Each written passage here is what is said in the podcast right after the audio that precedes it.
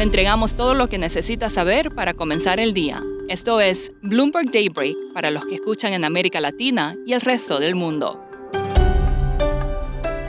Buenos días y bienvenido a Daybreak en español. Es jueves 22 de septiembre de 2022. Soy Eduardo Thompson y estas son las noticias principales. Los futuros en Wall Street oscilan entre terreno negativo y positivo tras la fuerte baja de ayer provocada por la decisión de la Fed de subir la tasa en 75 puntos básicos, señalar que seguirían subiendo unos 125 puntos básicos más hacia fin de año y admitir que el crecimiento estará bajo la tendencia, lo que algunos traducen como recesión.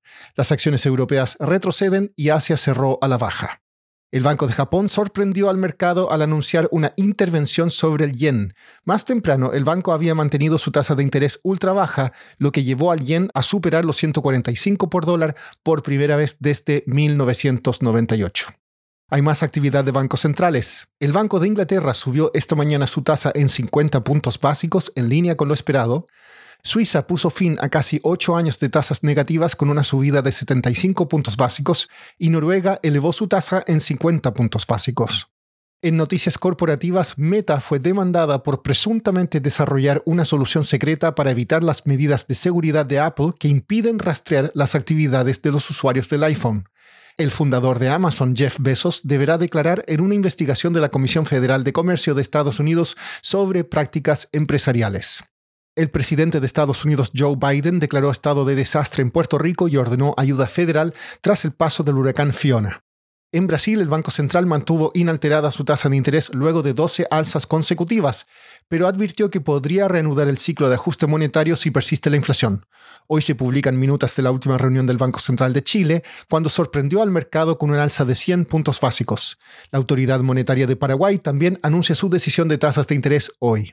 En México, la estatal Pemex dijo haber controlado una fuga de petróleo en un oleoducto de Comalcalco, Tabasco, luego de cerrar 10 pozos en los campos Civix y Tocal.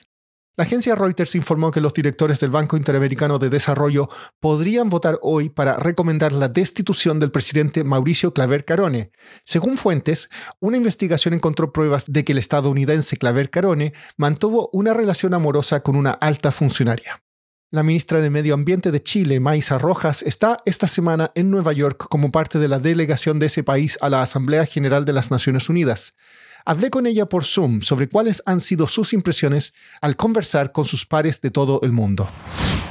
Es, muy reconfortante ver que en, las instancias internacionales eh, la relevancia que tiene eh, la posición de los países sobre eh, cómo enfrentar el cambio climático. O sea, en todas las instancias internacionales la discusión sobre cambio climático es una discusión que es bastante central. Así que como que se aprovecha, uno se junta para algo y siempre va a meter el tema de cambio climático. Hay que, hay que aprovechar de que, de que hay una cantidad importante de, de, jefes de, de, estados, de ministros, de ministras, de sociedad civil en estas instancias para hablar de cambio climático. Igualmente importante debiera ser, y así lo va a ser también, es hablar de, biodiversidad y de la otra gran crisis que tenemos, que es la de contaminación por plástico. Yo creo que lo que tiene que ocurrir más y más es que estas tres agendas conversen más para encontrar mayores sinergias. Yo diría que de, de las tres agendas probablemente la que es más visible la que va más avanzada es la de cambio climático, pero la verdad de las cosas es que las, tres crisis son igualmente de preocupantes. Ministra, Chile ha impulsado fuertes inversiones en energías renovables, pero eh, ¿hay alguna lección para otros países considerando que Chile es un país pequeño?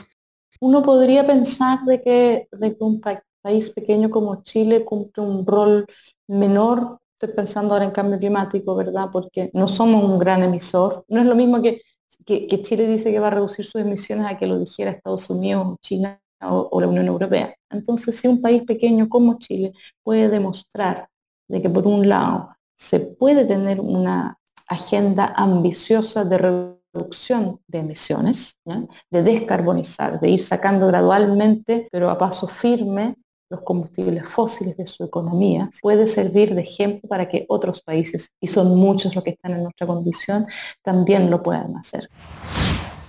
Por último, controversia climática en el Banco Mundial. El presidente David Malpass enfrenta llamados por su destitución tras esquivar preguntas sobre el impacto de la quema de combustibles fósiles.